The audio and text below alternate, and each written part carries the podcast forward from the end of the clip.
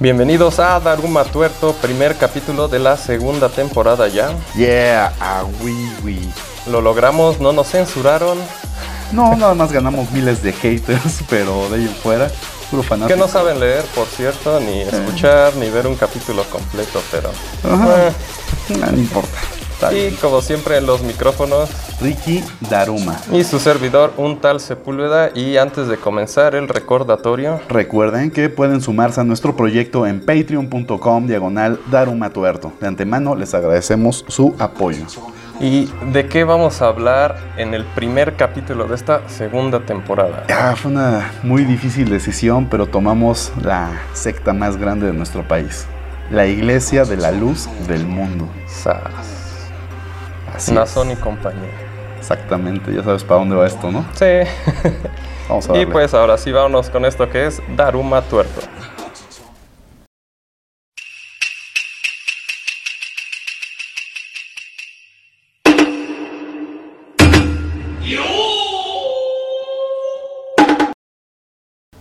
La iglesia del Dios vivo columna y apoyo de la verdad o simplemente la iglesia de la luz del mundo.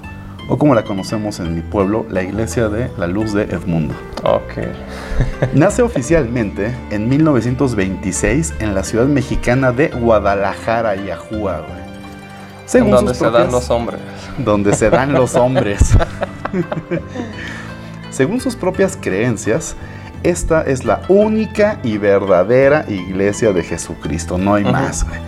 La cual fue fundada naturalmente en el siglo I y restaurada en 1926 por el señor Eusebio Joaquín González. Igual que todas las iglesias que dicen que es la única y la verdadera. por su pollo. Pero bueno, no podemos hablar de la luz de Edmundo, perdón, de la luz del mundo, sin hablar de su fundador. Así que Ujú. agárrate, güey, porque ahí te va la historia de Don Eusebio. ¿Listo? A ver. Don Eusebio, que posteriormente cambiaría su nombre por el de hermano Aarón, y ahorita vas a ver por qué la historia está buenísima. Nació en 1896 en Ocotlán, Jalisco, México. De origen humilde, hijo de campesinos, a los 17 años inició su vida pública como maestro en la primer- primaria rural Juan González, en Tlaltenco, Zacatecas. Para 1917, cuando apenas él tenía 21 años, pues está la Revolución. Mexicana y ¿qué crees que pasó? Se enlista. en el ejército. Como militar durante la Revolución Mexicana, él siempre era acompañado por su esposa, doña Elisa Flores González, a quien él siempre procuraba rentarle una vivienda cerca del regimiento donde estaba. Esto con el fin de que ella no estuviera encerrada en las barracas con el resto de las esposas de los demás militares. Ah, O sea, ok. le daba como su lugarcito, pero la tenía cerca, ¿no? Súper importante el detalle de Elisa, porque Elisa, al tratar de distraer su mente del encierro y el asedio que representaba la Revolución Mexicana, estando con su esposo apostado en San Pedro de las Colonias, Chihuahua, comenzó a formar parte de un grupo herético de practicantes del cristianismo pentecostal estadounidense. Ah, ok. Fue ella la que trajo aquí esa espinita al, círculo. Ella es súper importante para la historia de la luz de Edmundo. Ok. Elisa convenció a Eusebio de integrarse a este grupo. Ujú. ¿Ok?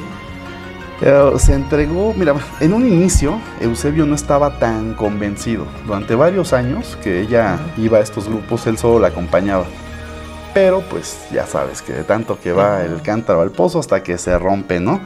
Entonces, pues él era de tradición católica, así genérico mexicano, güey. Pero pues cayó. Sí, porque de hecho en ese tiempo, según yo en México, como que no había tantos, ¿no? Eran como que más de influencia extranjera. Pues sí, vinieron de Estados. Unidos. De hecho, en Los Ángeles se funda esta iglesia evangelista a la que ellos se, se unieron. Pero bueno, eh, después de dos o tres años de practicar ahí, fue convencido de bautizarse y entregarse a dicha práctica religiosa. Se entregó a tal grado que para 1925 renunció al ejército para iniciar su propia secta religiosa. Y según los relatos oficiales, digo, eso no es choro Ajá. de nadie, güey, en la, la Iglesia de la Luz del Mundo cuenta que Esto se derivó de que en una madrugada Eusebio escuchó lo que ellos llaman en su doctrina el primer llamado de Dios. Ahí te va, güey. A ver. En una madrugada, mientras estaban dormidos, Eusebio escuchó una voz divina diciendo, aquí hay un varón cuyo nombre será Aarón. Ah, ok. Sí. Verso sin esfuerzo. Exactamente, güey. Acto seguido, Eusebio tuvo una serie de alucinaciones divinas, a las que yo llamo alucinaciones genéricas, güey. Porque pues vio ángeles, vio luces doradas, escuchó música celestial, escuchó unos cañones por allá llamándolo también, güey. De vuelta al ejército. No, güey. Y recibió la orden del mismísimo Señor de restaurar la iglesia de Jesucristo, la cual, palabras de Dios, según esto, eh, la cual estaba podrida a tal grado que el mismo gobierno mexicano la estaba destruyendo. Mira, le doy el beneficio de la duda, porque cualquier persona que haya estado en combate, pues trae su estrés postraumático y de que lo hay, de que lo vio, lo alucinó, lo soñó. Ajá, Le dejo el beneficio de la duda. la influencia de ahí Exactamente, de los entonces se le esto. mezclan estas cosas en la cabeza y, y acaba esto.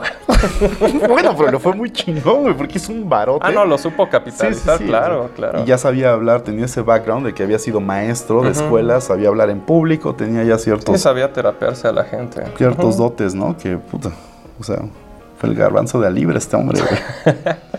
Y fue el 12 de diciembre, todo lo que estoy diciendo es la historia oficial, según sí. ellos, de la luz del mundo, ¿va? El 12 de diciembre, Día de la Virgencita, por cierto. De 1926, el hermano Aarón y su esposa embarazada llegaron a Guadalajara, donde fueron rechazados por sus propios padres y por sus suegros, por las prácticas religiosas que Ah, estaban profesando y que todos eran católicos. Situación que los obligó a rentar una pequeña casa en la que hacían muéganos para mantenerse. Además de que en ese mismo lugar iniciaron sus operaciones religiosas.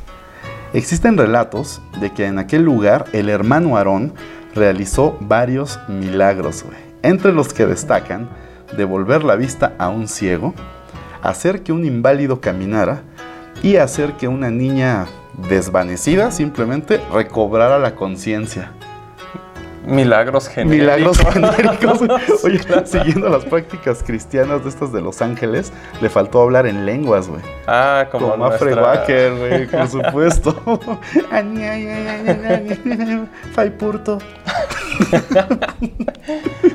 en plena guerra cristera, donde el catolicismo fue fuertemente golpeado por el entonces presidente Plutarco Elías Calles, o como lo hacemos acá en el barrio, pues Pelías Calles, o Plutz, la Iglesia de la Luz del Mundo comenzó a crecer y crecer Mm. y crecer.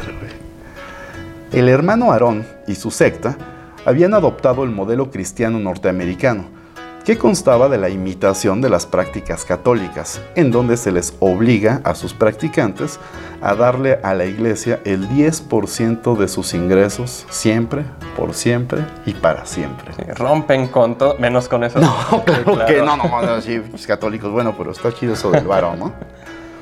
Para 1950, sin mayor explicación documentada y sin más datos al respecto, el gobierno del estado de Jalisco, encabezado por Marcelino García Barragán, personajazo de nuestra historia, entregó a la Iglesia de la Luz del Mundo poco más de 14 hectáreas de tierra a las afueras de Guadalajara, lugar donde hoy se encuentra el lugar llamado la Hermosa Provincia.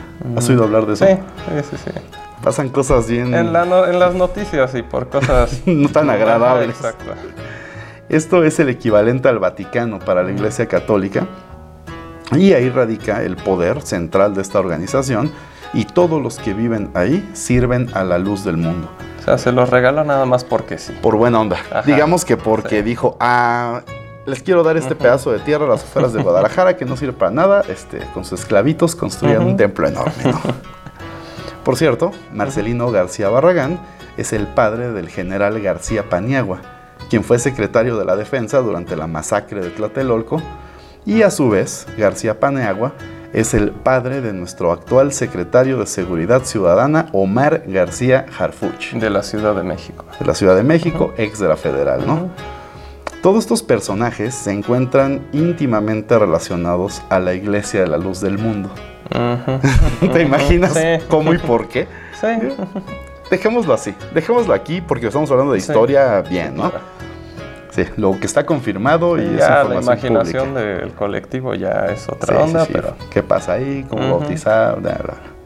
Lo de las fiestas secretas de Ujú, nuestro sí. secretario, ¿no? No, no digas nada, güey. Nos van a cerrar el programa, güey, no hables de eso. ¡Orgías! Pero perdón, perdón, ¿qué dije? Ah, sí. Corta este pedazo, ¿no? Desde 1964 hasta el 2014, la Iglesia de la Luz del Mundo fue dirigida por Samuel Joaquín Flores, hijo de don Eusebio Joaquín González, el fundador, periodo durante el cual se consolidó como la secta religiosa de mayor crecimiento en todo el mundo. Según datos del INEGI, y estos datos de estadística, para el año 2000 contaban con cerca de 200.000 seguidores, pero según los datos de la Iglesia de la Luz del Mundo, en el año 2000 aquí en México contaban con más de un millón de seguidores. Según, o sea, no sé, la verdad, está bastante Sí, grande no, para sus saber. templos y, ajá, pero bueno, Ujú. ahí sí es. pues yo creo que sí, sí sería la segunda cantidad, porque para el dinero que... Es que, ¿sabes qué? O sea, todo lo entrando. construyen mediante el esclavismo, güey. O sea, las personas que trabajan ahí construyendo sus templos, todas sus construcciones, pues no reciben un solo peso. dan No, sí, pero también el material trabajo. no, les, no se los regalan. No sé. No sé, no sé, la verdad, ahí de la obra pública, cuánto vaya para allá. Ay, me llevo, a ver si no cierran el programa, carajo. No estoy hablando del viejo PRI llamado Morena, no, ni de García Harfuch y toda su familia, no. Estamos este, hablando Ujú. la imaginación, Sí. No es nada oficial. Pero bueno, a partir de 2014, tras la muerte de Samuel, tomó el cargo el máximo dirigente, Nazón Joaquín García. ¿Te suena? Sí, sí. Ok. Vamos a dejar aquí El este lunes vamos a ver por qué, por qué me suena. En el short vas a saber por qué. Toda la gente que quiere saber qué pasó con Don Nazón y su rancho en Texas y... Ok, va. Pues digo, vamos a dejarlo hasta aquí. Ya en el short ahondaremos más sobre este señor. El hoy este... No sé si todavía sigue haciendo, ¿eh? ¿Sigue siendo Líder. líder, aunque esté encarcelado o no? Vamos a verlo el lunes. Me lo cuentas. Va, va, Vale. va. Tú te encargas de eso. Vamos con el dato. Este es el dato más turbador de la semana. La Iglesia de la Luz del Mundo cuenta con presencia en 28 países además de México y según datos de la misma organización tiene más de 20 millones de seguidores. Eso es como si toda la Ciudad de México fueran Ajá, seguidores. de Exacto, ellos. pero regados en diferentes países. Chingo. Cabrón. Esto fue el dato más turbador de la semana. Recuerden que todos los capítulos los tenemos disponibles en YouTube y Spotify, en donde nos encuentran como Daruma Tuerto. Recuerden suscribirse y activar las notificaciones. En Facebook, Instagram y TikTok nos encuentran como Daruma Tuerto el podcast. En Twitter como, y ahí abusados porque es Daruma-tuerto. No olviden visitar también darumatuerto.com en donde encuentran más información en el blog, la tienda de souvenirs y otras cosas más. Y no olviden que pueden apoyar nuestro proyecto en patreon.com diagonal darumatuerto donde encontrarán cosas divertidas e interesantes. Esto fue Daruma Tuerto. Hasta la próxima. Segunda temporada. ¡Uh!